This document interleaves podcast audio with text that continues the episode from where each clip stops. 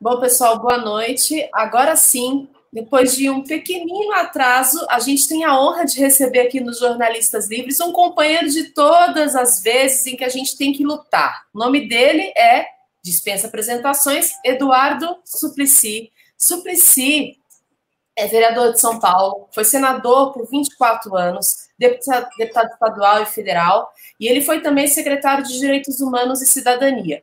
Para quem ainda está em dúvida sobre o que nos faz ter a honra de receber o Suplicy hoje aqui nos Jornalistas Livres, além de tudo que ele tem para contar, de toda a história de vida que ele tem para contar, a gente pode dizer que ele é o homem do, desses últimos 30 anos é, o economista desses últimos 30 anos, que defende a proposta de uma renda básica para os brasileiros. E ela agora, Suplicy, parece que realmente, é, de alguma maneira, não talvez a ideal está se concretizando, né?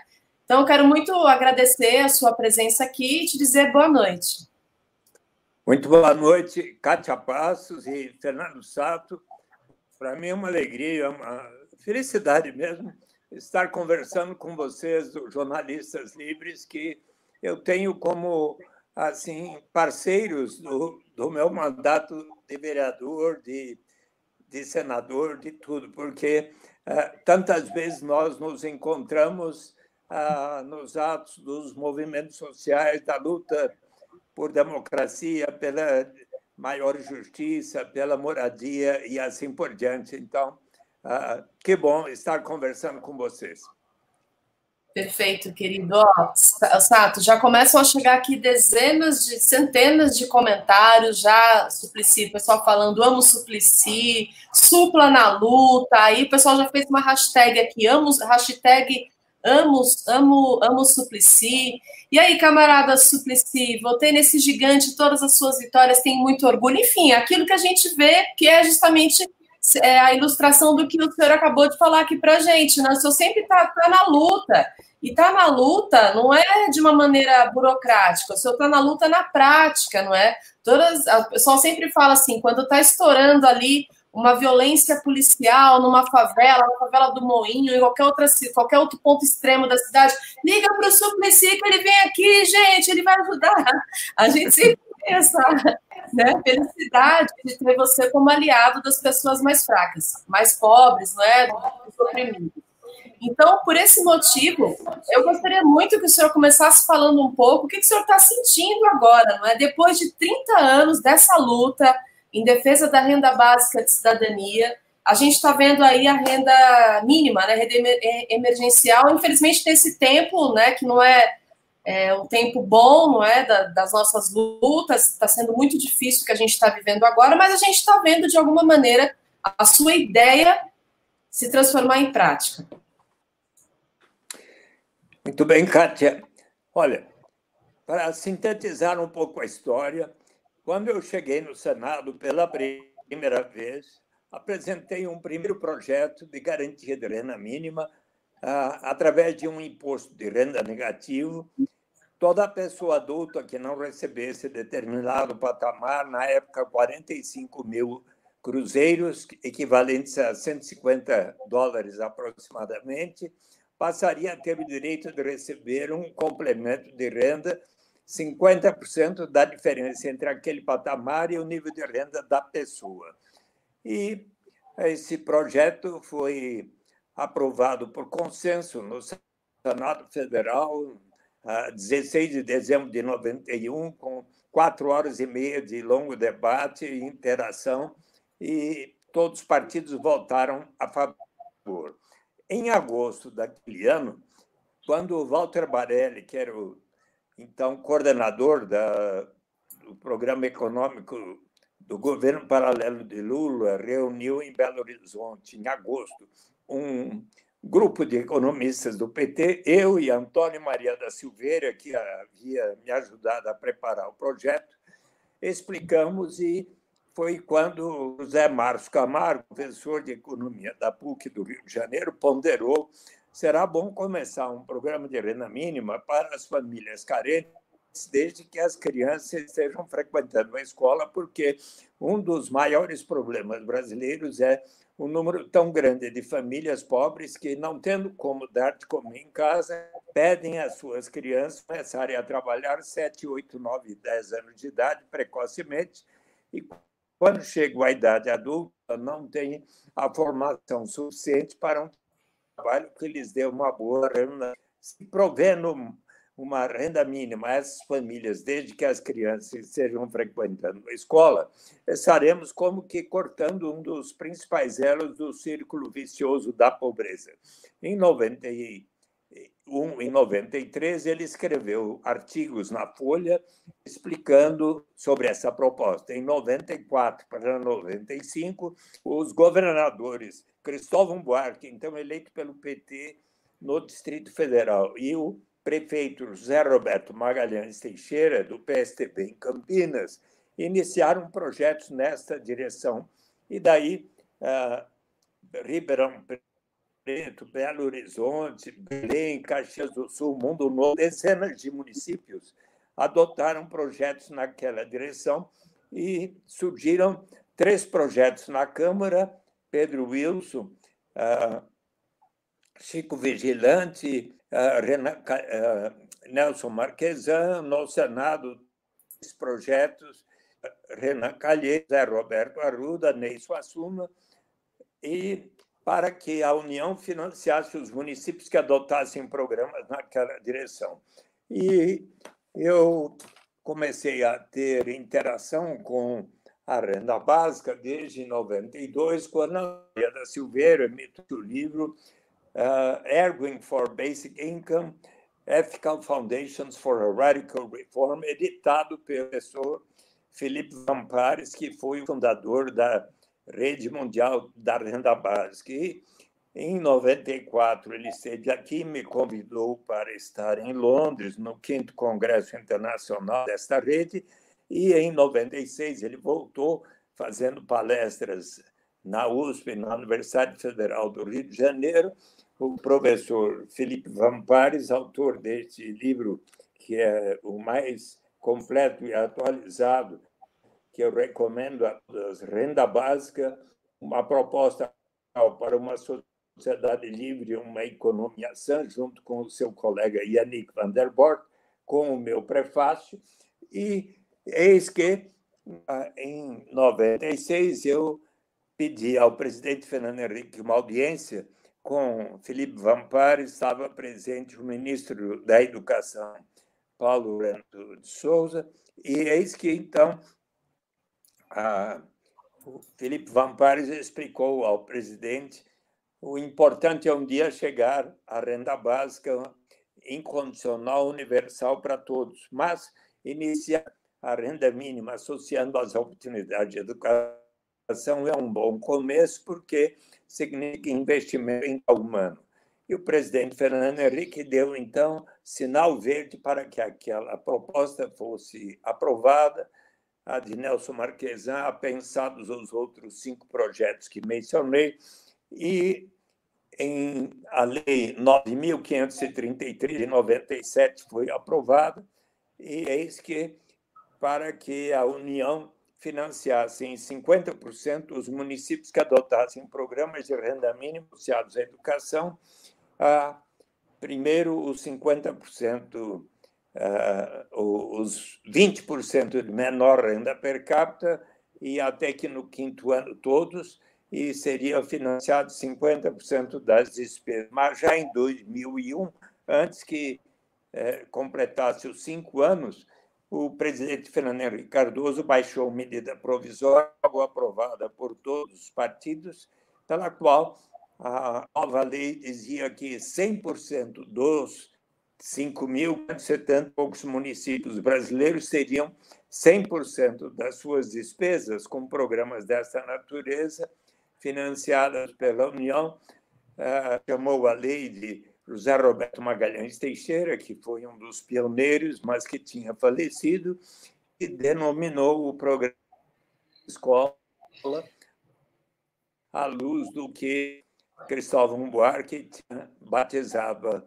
E, assim, seis meses de educação, e também o auxílio gás, 15 reais para a família carente para comprar o gás.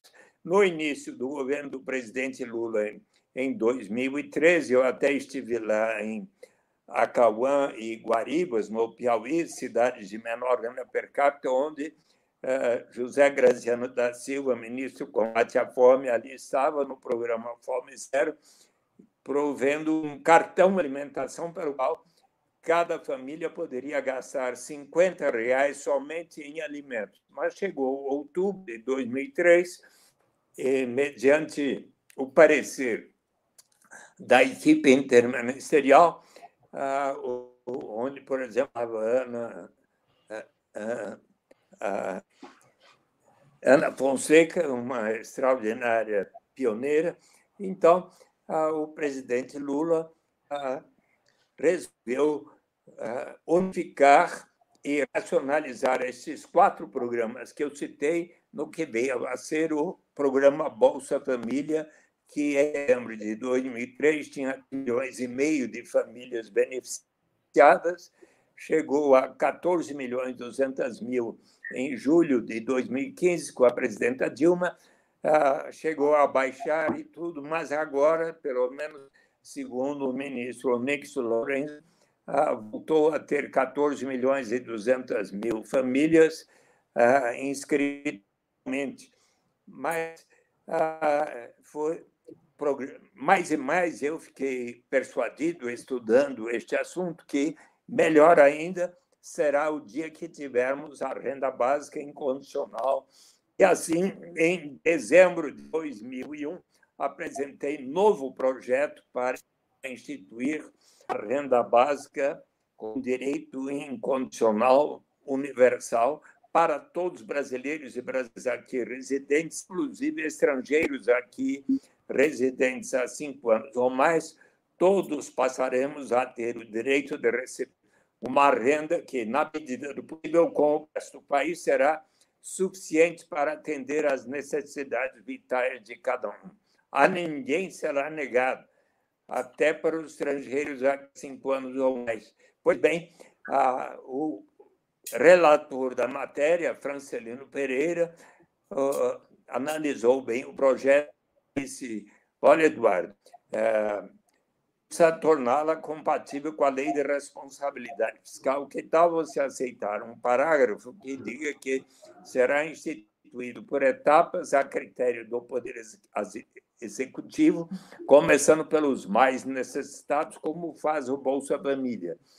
Eu achei de bom senso e, graças a este parágrafo, o Senado aprovou em dezembro de 2002, a Câmara em dezembro de 2003, como era o projeto de um parlamentar, pôde ser aprovado ah, nas missões e não havendo objeção de pelo menos 10% do Senado ou da Câmara, ah, então bastava nas comissões dessas casas. E, em dezembro de 2003, na Comissão de Constituição e Justiça, houve a votação final eu estava presente. E sabe quem estava lá, Cátia e Fernando? Quem que era até membro suplente, mas estava presente e nada falou contra. Conta, o presidente, conta. que era deputado federal, claro, sabe? Então, foi para o presidente Lula sancionar ou não. Eu expliquei ao ministro da Fazenda, Antônio Palocci, que disse ao presidente Lula como é para ser instituído gradualmente, é factível, pode sancionar. Então, o presidente Lula sancionou numa belíssima cerimônia e 16 anos só falta agora implementar. E, e eu fiquei super feliz e contente quando, há, há cerca de três semanas, o, o Congresso Nacional, todos os deputados federais, todos os senadores resolveram aprovar aquilo que pode ser mais um passo, como é o Família agora, é o auxílio emergencial como um, um auxílio de 600 reais pagos a todas pessoas que estejam em famílias que ganham até três salários mínimos mensais podendo até dois adultos na família receber, então ficam 1.200 para a família. Caso haja ah, uma família monoparental, seja só da mãe ou seja do, e, e do pai, e mais alguns membros da família também, é, esta família terá o direito, e então isto vai valer por três meses, prorrogáveis por mais três ou mais meses, dependendo da duração da pandemia ah, ah, do coronavírus. Então, eu acredito que esta é uma oportunidade, até porque é, o, proje os proje o projeto foi aprovado em, em por unanimidade por ambas as casas, os partidos da oposição, como PT, o PSOL, PCdoB, PDT, PSB, a, Rede, tudo, formularam a proposta que originalmente pelo eh, governo Bolsonaro iria ser de 200 reais, mas subiram para 600 reais, e então ficou 600 reais começaram a ser pagos há poucos dias, se bem que agora estamos vendo um problema como das filas de Exatamente. pessoas ah, na porta das caixa, da Caixa Econômica Federal e, e havendo um problema até sério de conglomeração. E, se me permite, querida Kátia e querido Sato, eu tenho uma sugestão para é, não precisar haver tanta fila assim. Então, peraí, vamos só segurar, congelar essa sugestão, que esse momento é muito legal, já que você tem essa, essa sugestão, pode salvar milhares de vidas. E vamos, a gente já vai voltar para a renda básica, né, para o seu projeto, para essa felicidade que você sentiu vendo esse projeto é, ser implementado, não da maneira ideal, mas né, já é um caminho. Desculpe.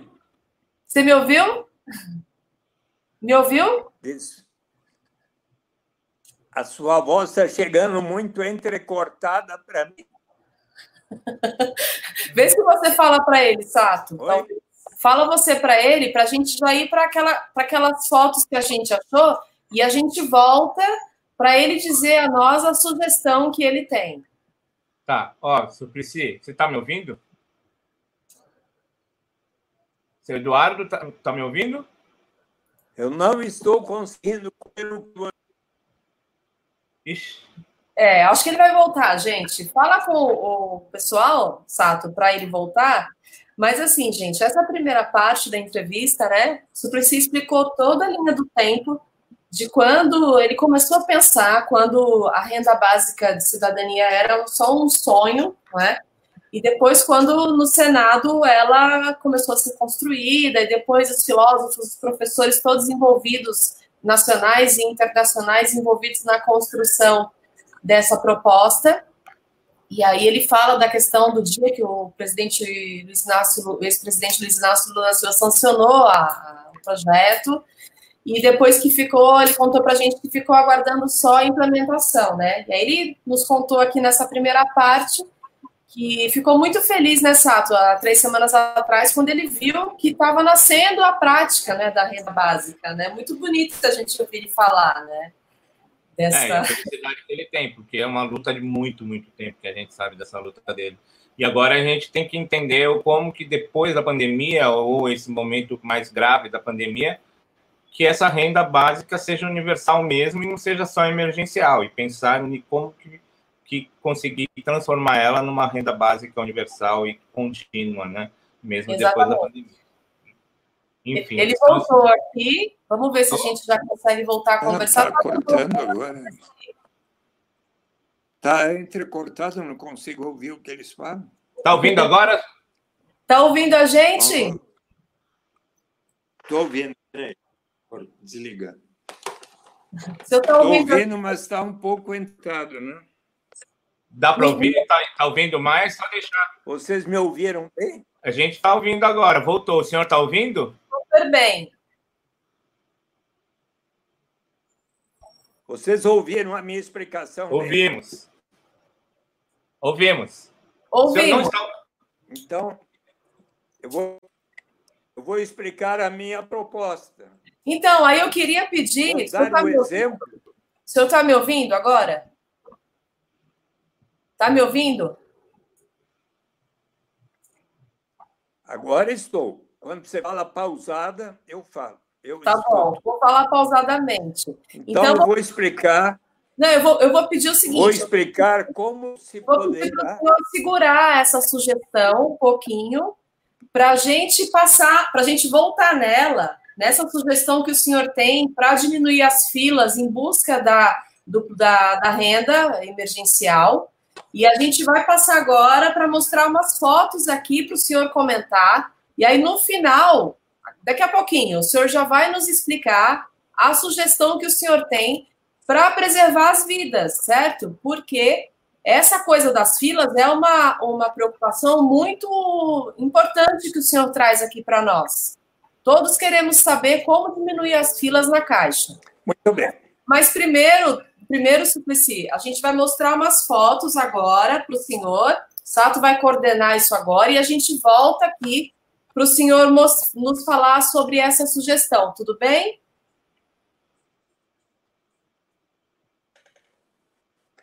Muito bem. Então, vamos dar um exemplo daquele lugar do mundo onde existe um, o pagamento de um dividendo uma renda paga igualmente a todos os seus habitantes.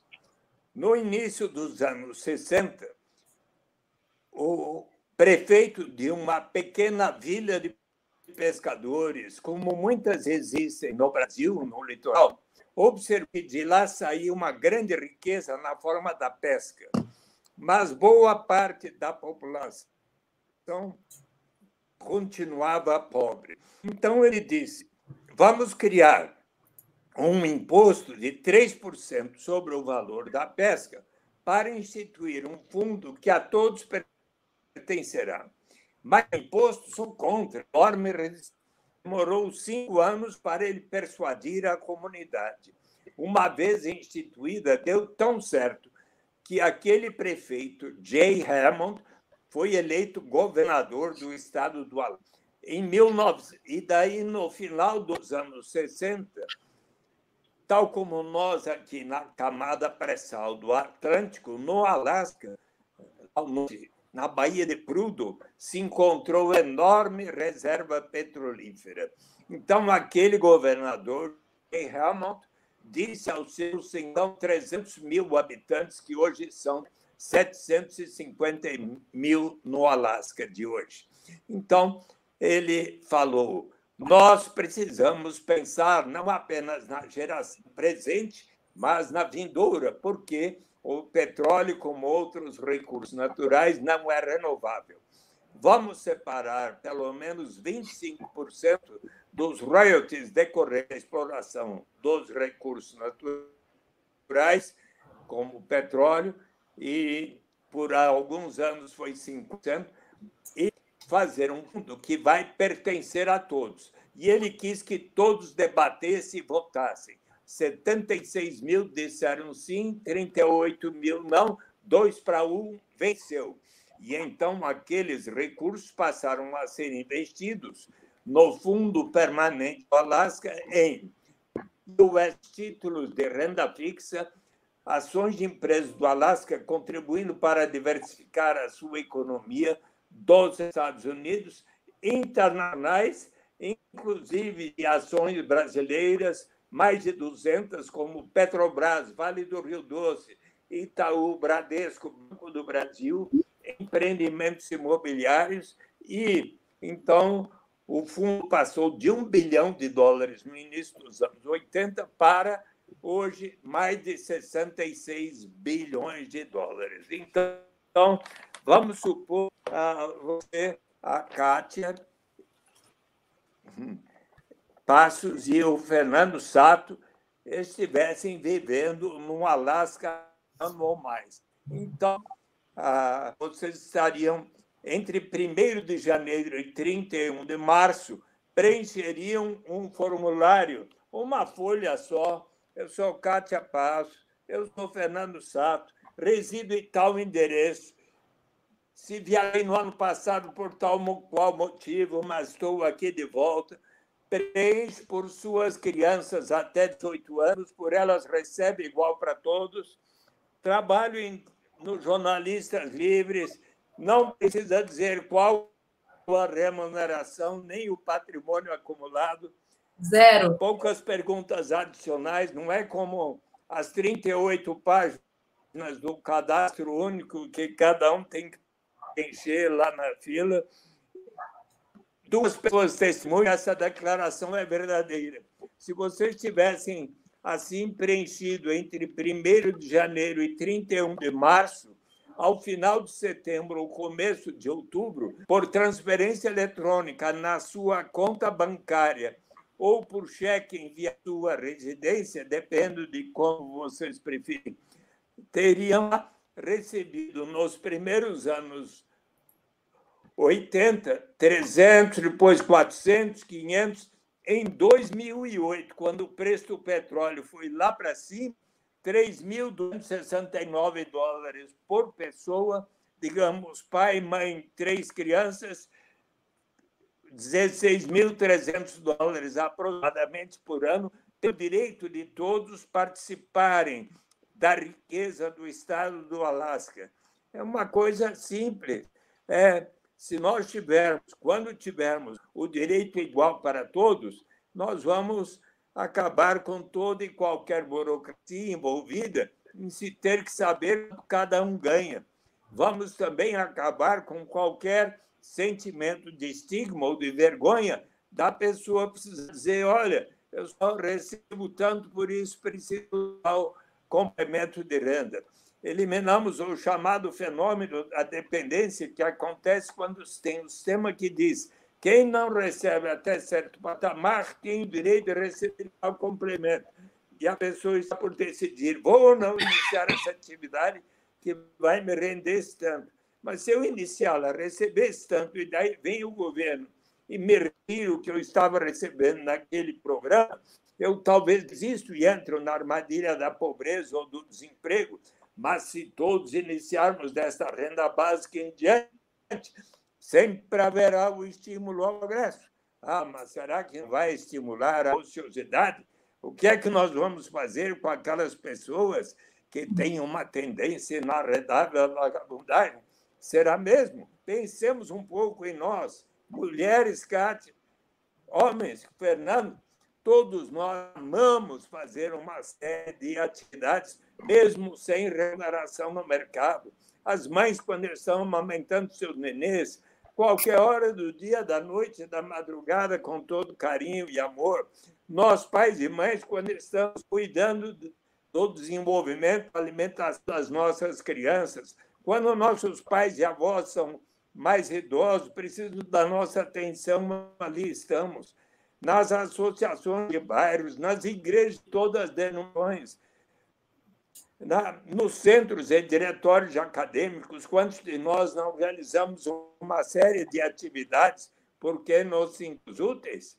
A Constituição brasileira assegura o direito à propriedade privada, o que significa que aquela pessoa que detém a propriedade de uma fábrica, de uma fazenda, de um banco, de um hotel, de um restaurante, títulos financeiros, propriedades imobiliárias, esta pessoa tem o direito de receber os lucros, lucros, juros, aluguéis, rendimento capital. E eu lhes pergunto, por acaso, para o proprietário de bens assim receber tais rendimentos do capital, precisam eles necessariamente comprovar que estejam trabalhando, que suas crianças e adolescentes estejam indo à escola? Não. Portanto, se nós aceitamos que os mais, os mais ricos podem pagar tais rendimentos sem aquelas condicionalidades, por que não estender a todos, ricos e pobres, o direito de todos participarmos, pelo menos um pouco, da riqueza comum de nossa nação, ainda mais quando pensamos, digamos, na riqueza extraordinária da cultura em São Paulo, da cidade maravilhosa do Rio de Janeiro, da floresta amazônica, da Foz do Iguaçu, do Pantanal do Mato Grosso, dos Pampas do Rio Grande do Sul, e, as, e ainda mais quando pensamos ah, no fato de que, por mais de três séculos, milhões de pessoas foram arrancadas de sua terra na África ajudarem a acumulação de riqueza de tantas famílias sem que lhes fosse dada qualquer remuneração. Portanto, é uma questão de bom senso. Mas claro. como? Vamos pagar até ao Pelé, à Xuxa, a Cátia Passos, ao Fernando Sato, ao Eduardo Suplicy, ao mais bem-sucedido empresário brasileiro? Sim, só que, obviamente, os que temos mais, vamos colaborar para que nós próprios e todos os demais venham a receber. E daí não teríamos mais essa fila aí que o, o Olha... Lorenzoni falou ontem. Ah, isso é da tradição do brasileiro ficar na fila, não tem importância. 14 horas na fila para receber o, o benefício básico emergencial.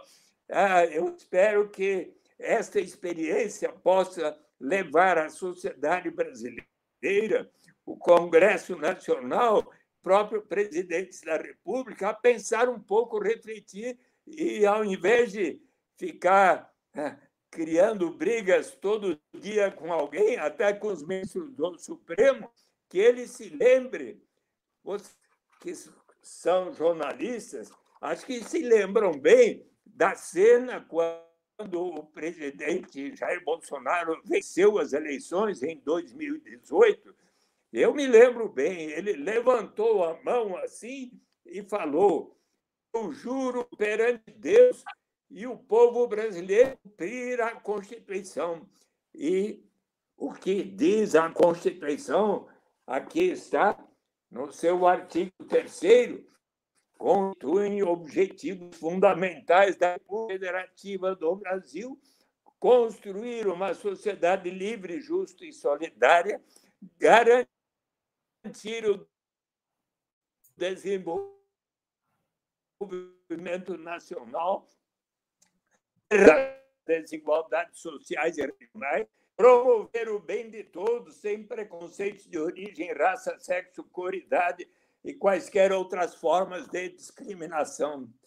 Kátia, quando você saiu de casa pela última vez, como foi? Como foi quando eu saí de casa pela última vez? Você saiu pela porta? Então, pela porta. O nome do meu livro é Renda de, Renda de Cidadania, Saída pela Porta. Leve em conta a lição do mestre Confúcio, 520 a.C., quando ele disse a incerteza é ainda pior do que a pobreza, no livro das explicações e das respostas. E daí ele perguntou e pode alguém sair de casa senão pela porta, é uma solução de bom senso. Se o presidente Jair Bolsonaro quiser, de fato, fazer cumprir o que ele enviou para o Superior Tribunal Eleitoral, ah, quando era candidato, como seu programa de governo, eis que ali ele disse: Eu vou garantir uma renda mínima para todas as famílias brasileiras. E então, tal como propõe tal como propõem os pensadores liberais. E então, se ele quiser de fato cumprir o que ele escreveu e mandou para o Superior Tribunal Eleitoral, eis aqui porque ele fala que vai propor uma renda mínima garantida para todas as famílias, tal como propõe o economista Milton. Em 2000, né, está a entrevista. Eu entrevistei Milton Friedman, está aqui no meu livro a resposta dele como o senhor avalia a posição de uma renda básica ou renda do cidadão comparada com a alternativa de um renda negativo? Friedman, uma renda básica ou renda do cidadão não é uma alternativa ao imposto de renda negativo, é simplesmente uma outra forma de se introduzir um imposto de renda negativo se for acompanhado de um imposto de renda positivo sem isenção, o que leva o professor Felipe Vampares, maior autoridade sobre o assunto, a dizer aqui no. Esta é uma afirmação clara da equivalência formal entre os dois esquemas, o que sugere que Friedman é a favor tanto de uma proposta quanto da outra. Então, se o Paulo Guedes resolver ter uma atitude de bom senso.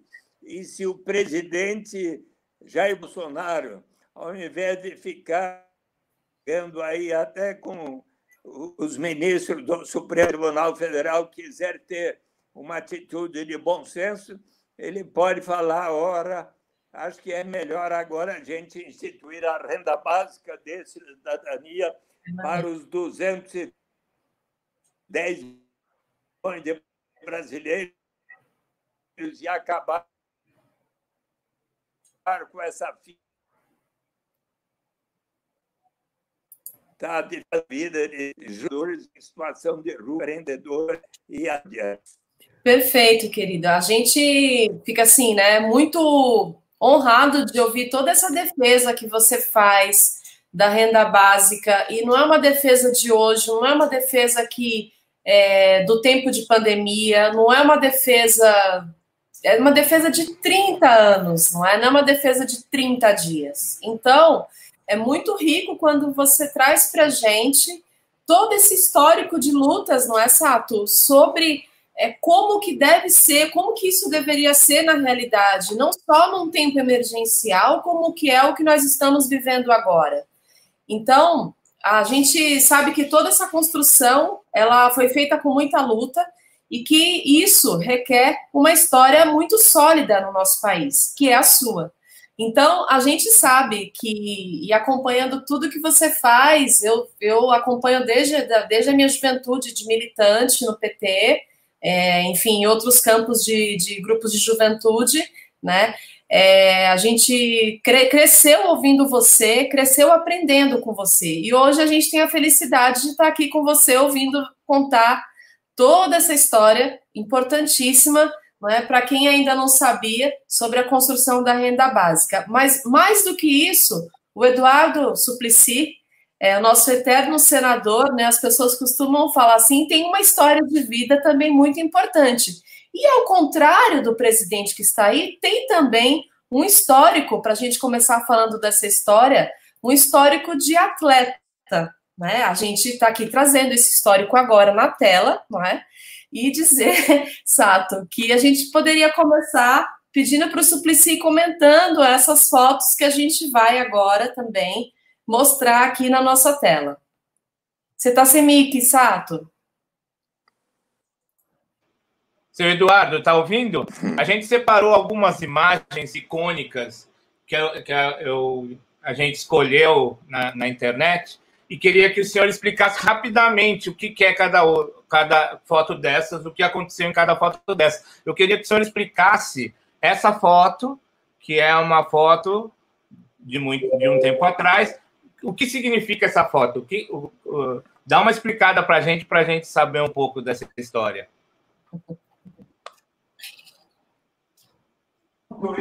Essa foto aí é de quando eu tinha, assim, 17, 18, 19, 20, 21 anos, eu treinei boxe até o pôr. E eu, e, no porão da minha casa tinha um, uma saleta onde eu coloquei um puximbol, um saco de areia e convidei diversos amigos para terem aula comigo e com o Lúcio Inácio da Cruz, que foi campeão meio pesado de boxe amador. Quando eu estava com 21 anos, ele falou: Olha, Eduardo, você está lutando muito bem, você deve uh, disputar o campeonato da Luva de Ouro do, da Gazeta Esportiva. E daí eu entrei e disputei a semifinal, mas foi uma experiência notável, uh, inclusive que muito contribuiu para minha formação, me tornei amigo de pugilistas e normalmente eram pessoas de uh, classes mais humildes e me tornei amigo deles. Uh, dentro do ringue, todo mundo é igual, mas depois a gente conversava e eu, uh, ao conhecer a vida de pugilistas como Abrão de Souza e outros com quem eu fiz luvas, eu isso contribuiu muito para a consciência que eu tenho até hoje de como é importante se batalhar para a realização de justiça. E então, Muito felizmente, bom. ainda hoje eu continuo a fazer meus exercícios, faço ginástica três vezes por semana e, e mantenho a minha forma e a boa saúde. Agora eu estou, obviamente, em casa, uh, seguindo a recomendação das pessoas para não estar abusando aí conglomerações e tudo. Eu agora não estou podendo ir a todas as aos locais onde por vezes me chamam porque ah, é preciso preservar a saúde, sobretudo neste momento. Seu Eduardo, é, essa outra foto que a gente está vendo agora, essa foto, aliás, eu estou aqui do lado do senhor. Essa foto foi tirada. O senhor lembra onde? Como que foi esse? Você lembra desse? Foi esse ano até? Queria que o senhor explicasse essa foto, por que o senhor está ali, nesse lugar.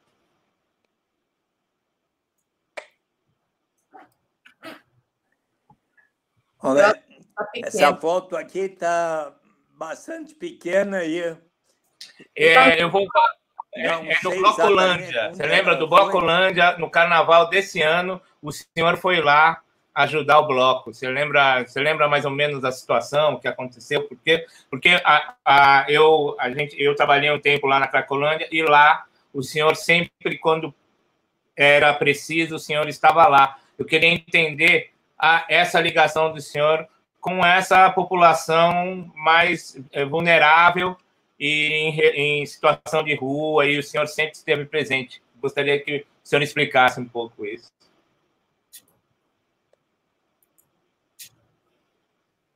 É, por acaso, esta foto no, no bairro João 23? Não, na zona é na, na Cracolândia, seu Eduardo. No Blocolândia. Você lembra do Blocolândia?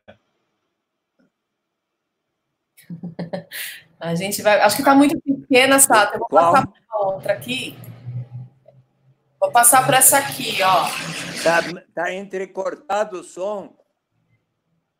É, a gente mudou a foto agora. Sei, aí é, são,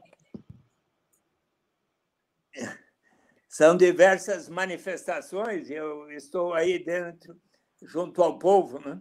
e teve uma, um caso interessante que eu fui chamado para verificar uma reintegração de posse no João 23, e lá, quando cheguei, ah, os policiais foram avançando com escudos e cacetetes e é essa foto e daí eis que ah, eu falei olha melhor eu, eu vou me deitar aqui no chão porque senão vai haver um, um, um embate perigoso e muitas pessoas vão ficar feridas porque tinha cerca de 80, 100 pessoas, mulheres, crianças, homens, segurando escudos dos policiais avançando, os contratores atrás.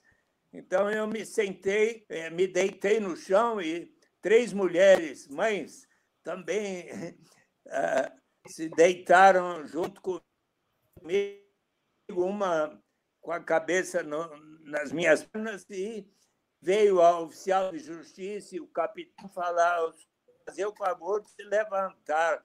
E eu falei, olha aqui, eu sou discípulo de Mahatma Gandhi, de Martin Luther King Jr., e, e gostaria, e sempre estou agindo pela não violência. E, então, ah, eu não vou sair daqui.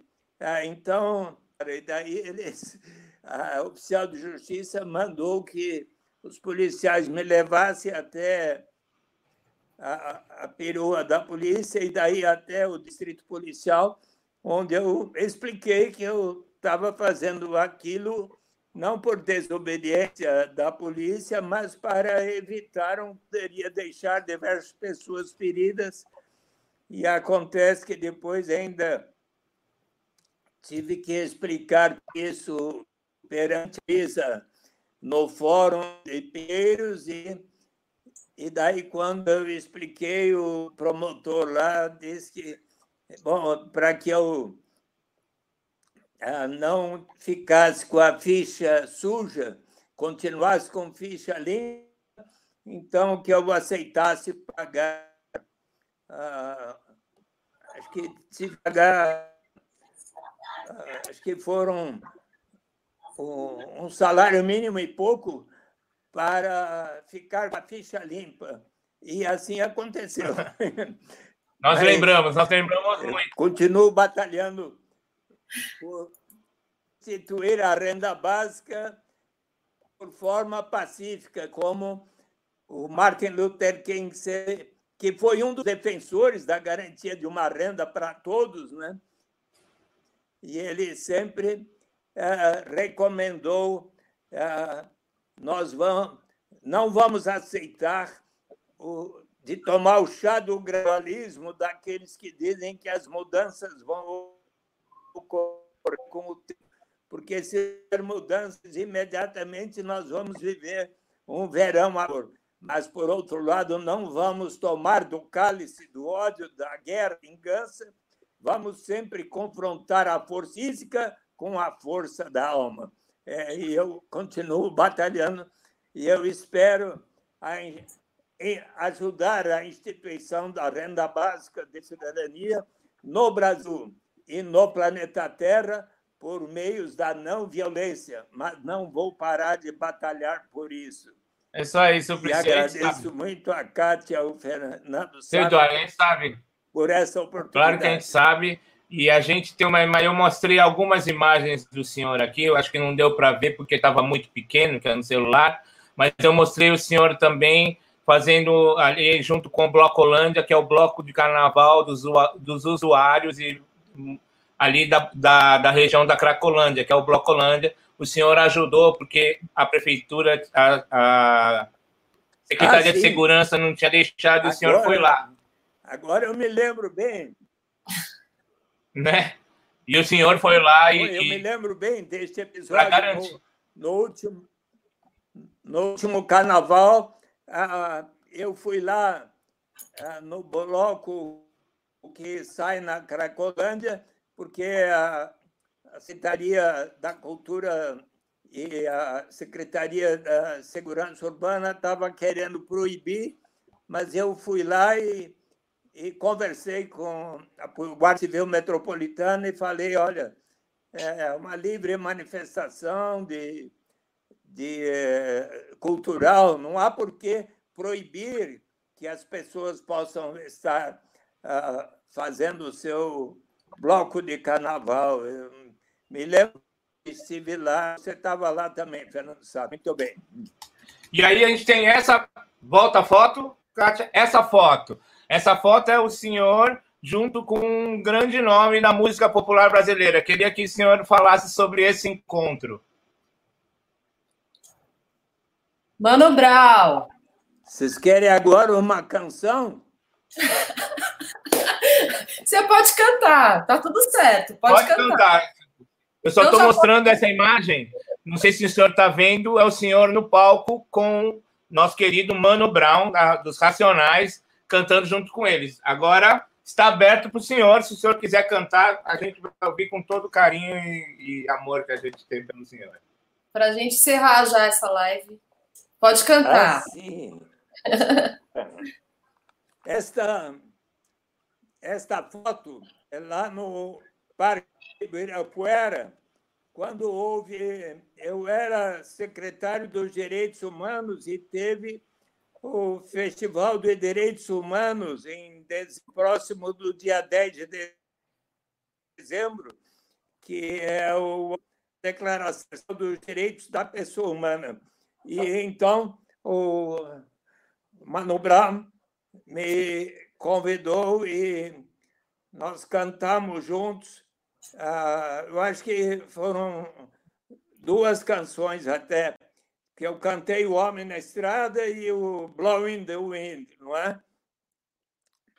E agora, para concluir, então, vocês querem as duas canções?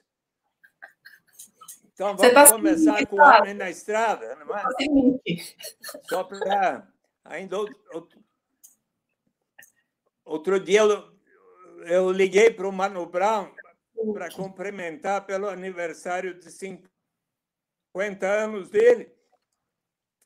E lembrei do episódio que, quando eu fui à FEBEM, em 2003, e conversei com os menores de 14 a 20 anos na unidade inicial da FEBEM no Brasil, 500 jovens 14 a 20 anos, e eu fiz uma exposição para eles, dizendo que se já existisse a renda básica de cidadania, eles não teriam cometido os crimes que os faziam estar lá na hora que eu cantei para eles, e eles cantaram, eu fiquei surpreendido. O homem na estrada, essa sua vida, a sua liberdade, foi da subtraída e quer provar a si mesmo que realmente mudou, que se recuperou e quer viver em paz. Não olhar para trás, dizer ao crime nunca mais, pois sua infância não foi um mar de rosas, não. Na bem lembranças dolorosas, então. Sem ganhar dinheiro, ficar rico, enfim. Muitos morreram, sim, sonhando alto assim. Me digam quem é feliz, quem não se desespera, vendo nascer seu filho no berço da miséria. Um lugar onde só tinham como atração o bar e o candomblé, para se tomar a bênção. Esse é o palco da história, que, que por mim será contada. O homem na estrada, equilibrado num barraco incômodo, mal acabado e sujo, porém seu único bem, seu o lar, seu bem, seu refúgio. Um cheiro horrível de esgoto no quintal, por cima ou por baixo, se chover será fatal. Um pedaço do inferno aqui onde eu estou. Até o IBGE passou aqui e nunca mais voltou, numerou os barracos, fez uma pá de perguntas, logo depois esqueceram, filhos da puta. Desculpe, mas é assim a letra. Acharam uma mina morta e estuprada. Deviam estar com muita raiva, mano, quanta paulada. Estava irreconhecível, o rosto desfigurado. Deu meia-noite, o corpo ainda estava lá, coberto com lençol ressecado pelo sol jogado. O ML só dez horas atrasado. Sem ganhar dinheiro, ficar rico, enfim,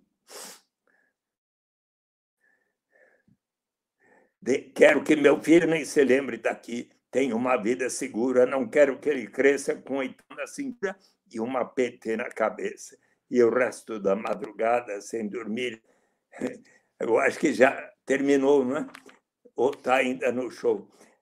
O que fazer para sair dessa situação? Desempregado, então, com má reputação, viveu na detenção Ninguém confia, não, e a vida desse homem para sempre foi danificada. O homem na estrada, o homem na estrada.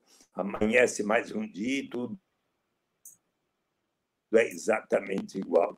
Calor insuportável, 28 graus. Fábio Agero, monotonia, não tem prazo para voltar, já 25 dias. São 10 horas. A rua está uma ambulância puxando com estresse, loucura, violência exagerada. Estourou a própria mãe, estava embriagado. Mas bem antes da ressaca, ele foi julgado, arrastado pela rua, pobre do elemento. O inevitável linchamento, imaginem só. Vamos um pouco mais adiante. É madrugada, parece estar normal mas esse homem desperta sentindo mal, muito cachorro latindo. Ele acorda ouvindo barulho de carro e passos no quintal. A vizinhança está calada e insegura, premeditando algo que já conhecem bem. Na madrugada não existem leis. Talvez a lei do silêncio, a lei do cão, talvez vão invadir o seu barraco e a polícia. Vieram para arregaçar, cheios de ódio malícia, filhos da puta, comedores de carniça. Já deram minha sentença e eu nem estava na treta. Não são poucos, vieram muito na crocagem, ainda vão para viagem. 15 caras lá fora, diversos calibres, e eu apenas com uma 13 tiros automática. Sou eu mesmo e eu, meu Deus, e o meu orixá. No primeiro barulho eu vou tirar. Se eles me pegam, meu filho fica sem ninguém. E o que eles querem? Mais um pretinho na fé bem. Em ganhar dinheiro, ficar. A gente a vida inteira e só acorda no fim. Minha verdade foi outra, não dá mais tempo para nada. Pá, pá, pá! Trecho radiofônico. Homem mulato aparentando entre 25 e 30 anos, encontrado morto na estrada do Mirim sem número. Tudo indica o acerto de contas entre os rivais. Segundo a polícia, a vítima tinha vasta ficha criminal. Pois bem, quando eu acabei a palestra, eles falaram: você não quer trazer aqui uma semana seguinte? Eu fui lá com uma e lotamos lá o restaurante com 500 pessoas em cima da mesa, em, sentados no chão, onde fosse. E aí eles pediram Mano Brown, cantaram mais, cantaram seis músicas no Brown e deram razão e, portanto, que a eles houvesse para cada um de vocês e cada membro da sua família uma renda básica suficiente para atender às suas necessidades vitais, nós então estaríamos vocês poderiam ganhar a liberdade diante de qualquer alternativa que surja à frente, mas ferir a sua dignidade, colocar sua vida e saúde em risco, vocês poderão dizer: agora, graças à renda básica, para mim e cada membro da minha família, eu vou poder aguardar um tempo, quem sabe fazer um curso aqui na minha, numa instituição na minha cidade, até que surja uma oportunidade mais de acordo com a minha vocação.